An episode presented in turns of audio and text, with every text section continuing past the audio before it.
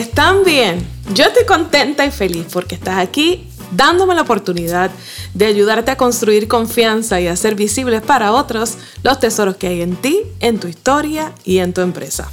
Soy Belém Hernández, estratega de comunicación y tu cómplice para escribir, hablar y persuadir estratégicamente hasta que logres construir confianza y así hacer crecer tus ventas y tus seguidores. La confianza siempre tendrá un efecto en el crecimiento de tu empresa. Sobre todo va a influir en los costos de hacer negocio y en las ventas. La estrategia amplificada por la ejecución, que a su vez es amplificada por la confianza, siempre dará como resultado el éxito. La confianza es esa variable oculta en la ecuación de éxito de toda organización que pocas veces le prestamos atención, pero que es crucial a la hora de tener éxito. Pero, ¿cómo construyo confianza para que se sume exitosamente a esa ecuación y así obtener los resultados que esperamos? De eso y más vamos a estar hablando en este nuevo episodio que hemos llamado Dato Mata Relato. Una de esas herramientas que tenemos a la mano para construir confianza es comunicando estratégicamente los resultados de lo que hacemos. Por eso en este episodio vas a aprender sobre la importancia de compilar los datos de tu empresa y cómo utilizarlos para construir confianza.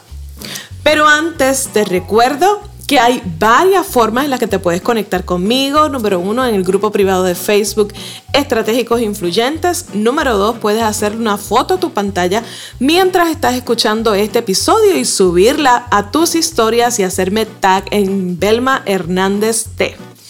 Número 3, también puedes visitar mi página en la web belmahernandez.com en donde encontrarás una guía práctica para potenciar tu comunicación en las redes sociales. La puedes descargar gratis.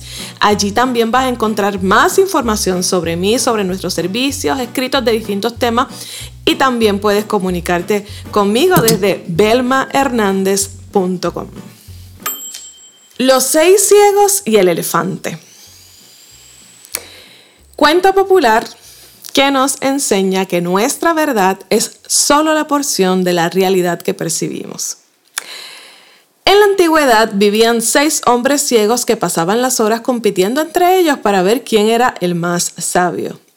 Exponían sus saberes y luego decidían entre todos quién era el más convincente. Un día, discutiendo acerca de la forma exacta de un elefante, no conseguían ponerse de acuerdo como ninguno de ellos había tocado nunca un elefante, decidieron salir al día siguiente en la búsqueda de un ejemplar y así salir de dudas. Puestos en la fila con las manos en los hombros de quien les precedía, emprendieron la marcha enfilando la senda que se adentraba en la selva. Pronto se dieron cuenta que estaban al lado de un gran elefante. Llenos de alegría, los seis sabios se felicitaron por su suerte finalmente podrían resolver el dilema. El más decidido de ellos se abalanzó sobre el elefante con gran ilusión por tocarlo. Sin embargo, las prisas le hicieron tropezar y caer contra el costado del animal. Y exclamó, el elefante es como una pared de barro secada al sol. El segundo avanzó con más precaución con las manos extendidas fue a dar con los colmillos. Sin duda la forma de este animal es como la de una lanza. Entonces avanzó el tercer ciego, justo cuando el elefante se giró hacia él. El ciego agarró la trompa y la levantó hacia arriba, notando su forma y movimiento. Escuchen a este, este elefante es como una larga serpiente. Era el turno del cuarto sabio, que se acercó por detrás y recibió un suave golpe con la cola del animal que se movía para asustar a los insectos. El sabio agarró la cola y no tuvo dudas. Dijo, es igual a una vieja cuerda.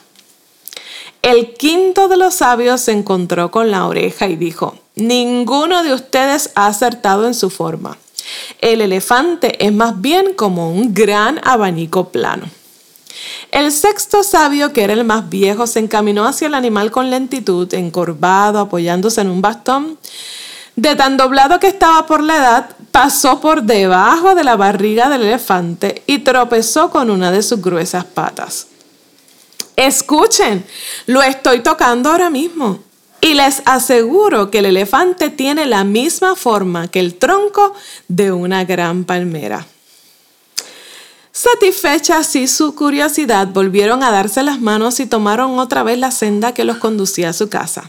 Sentados de nuevo bajo la palmera que les ofrecía sombra, retomaron la discusión sobre la verdadera forma del elefante.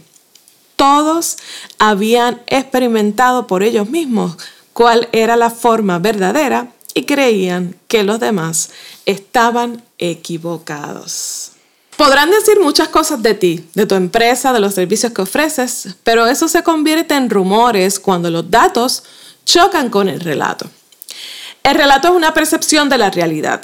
Los datos reflejan hechos, sucesos inalterados que si los usamos estratégicamente dentro de un relato, haremos que crezcan los niveles de confianza sobre una marca. No podemos dejar la interpretación de los datos sin timón. Eso fue lo que sucedió con estos seis sabios y el elefante. No había un líder que guiara ese proceso de percibir la realidad que estaban viviendo esos ciegos. Por eso, como empresarios, como profesionales, tenemos que asumir el liderazgo de lo que hacemos y nosotros servir de guía, de timón en ese proceso de interpretar los datos que tienen nuestros clientes sobre lo que nosotros hacemos. Por eso necesitamos registrar los datos y nosotros comunicarlos estratégicamente. Hoy es martes. ¿Ya tienes un inventario de los datos que reflejan el alcance de los servicios que ofreciste la semana pasada? ¿Mm? Dentro de la operación típica de una empresa surgen fuentes ideales para levantar datos orgánicos y útiles para comunicarnos asertivamente con nuestros clientes y generar credibilidad.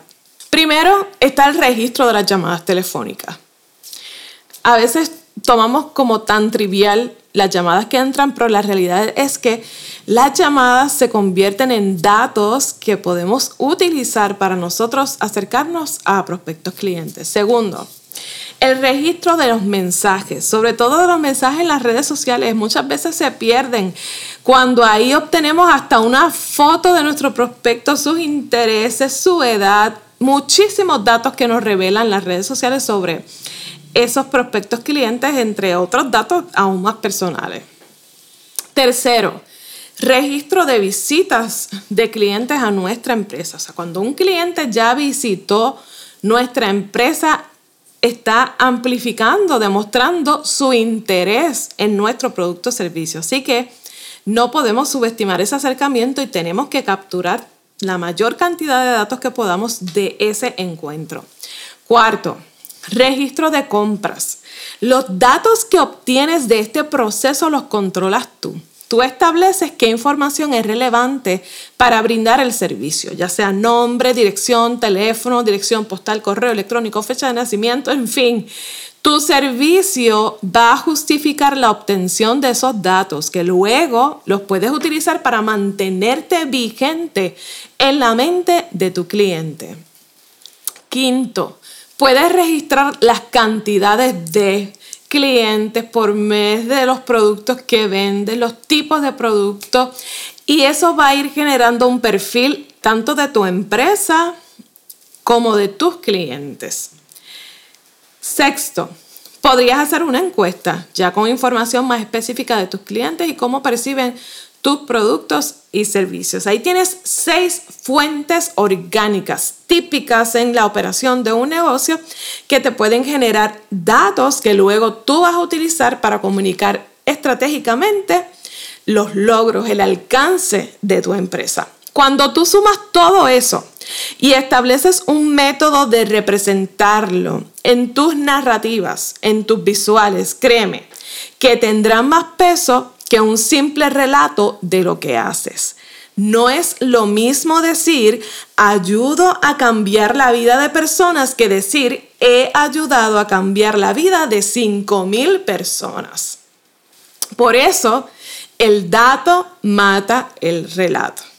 Los datos son cruciales para construir confianza. Los datos nos sirven para demostrar resultados y cuando hay resultados, está estudiado, está investigado, cuando hay resultados, los niveles de confianza en una marca se elevan. Pero el afán por brindar el mejor servicio pudiera convertirse en nuestro enemigo principal a la hora de compilar los datos. Mucha gente se enfoca en obtener el resultado, pero luego no tienen manera de comunicar el resultado.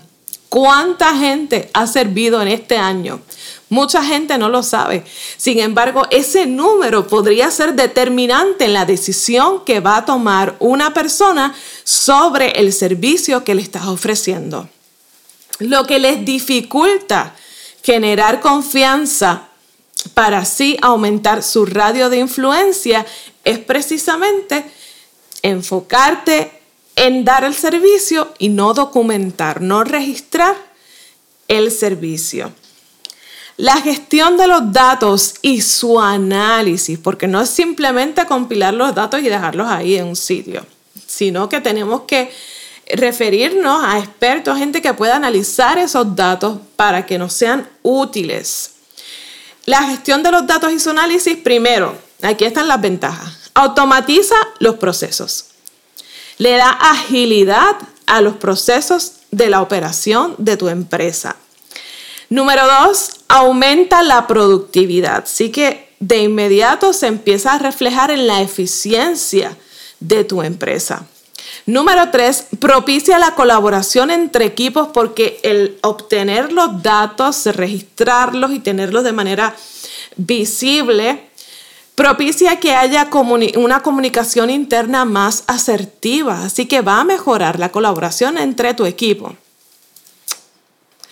Cuarto, facilitan la toma de decisiones, así que nos garantizan la reducción de los errores a la hora de nosotros tomar decisiones sobre nuestro negocio y ayudan a entender los patrones de comportamiento de nuestros clientes. Esa es la parte que a mí más me gusta desde la perspectiva de la comunicación. Porque te ayuda a dirigirte a tus verdaderos prospectos, a esos clientes realmente potenciales, ahorrándote dinero, tiempo y esfuerzo. Realmente son una maravilla a la hora de nosotros implementar estrategias de comunicación. Los datos son la vida de una empresa y de la comunicación. Así que sobre todas esas ventajas que hemos hablado, los datos le otorgan peso a tu comunicación. ¿Y tú qué estás esperando para comenzar a compilar los datos de tu negocio? Arranca ahora mismo y vete a realizar ese inventario de acciones y resultados que tuviste la semana pasada. Empieza de a poquito. Empieza con una semana y luego vas para atrás hasta que puedas obtener mínimo los datos de un año. Cuéntale a otros con datos de cómo pueden también beneficiarse de los servicios que ofreces. Quiero verlo en tus historias, así que me haces tag para saber cómo estás comenzando a utilizar los datos de tu empresa a tu favor. Estoy contenta de que te hayas quedado conmigo hasta el final de este episodio. Valoro mucho tu tiempo y tu atención. Me importa tu desarrollo y tu crecimiento. Por eso, te espero en el próximo episodio en mi página web, en mi grupo privado de Facebook, Estratégicos Influyentes. Quisiera seguir conversando contigo. También recuerda suscribirte o seguir este podcast para que cada vez que salga un nuevo episodio, la aplicación te avise que está disponible y no te pierdas ninguno. Déjame tus reviews, tus comentarios, temas que te gustaría que discutiéramos aquí. Te prometo que te voy a leer. Y recuerda, no subestimes tu comienzo, sí, porque hay mucha gente que dice, pues yo estoy comenzando, eh, no tiene mucho sentido que yo compile los datos. No Empieza en grande. No subestimes tu comienzo. Si tienes algo que decir, dilo estratégicamente porque tú eres el mensaje. Hasta la próxima.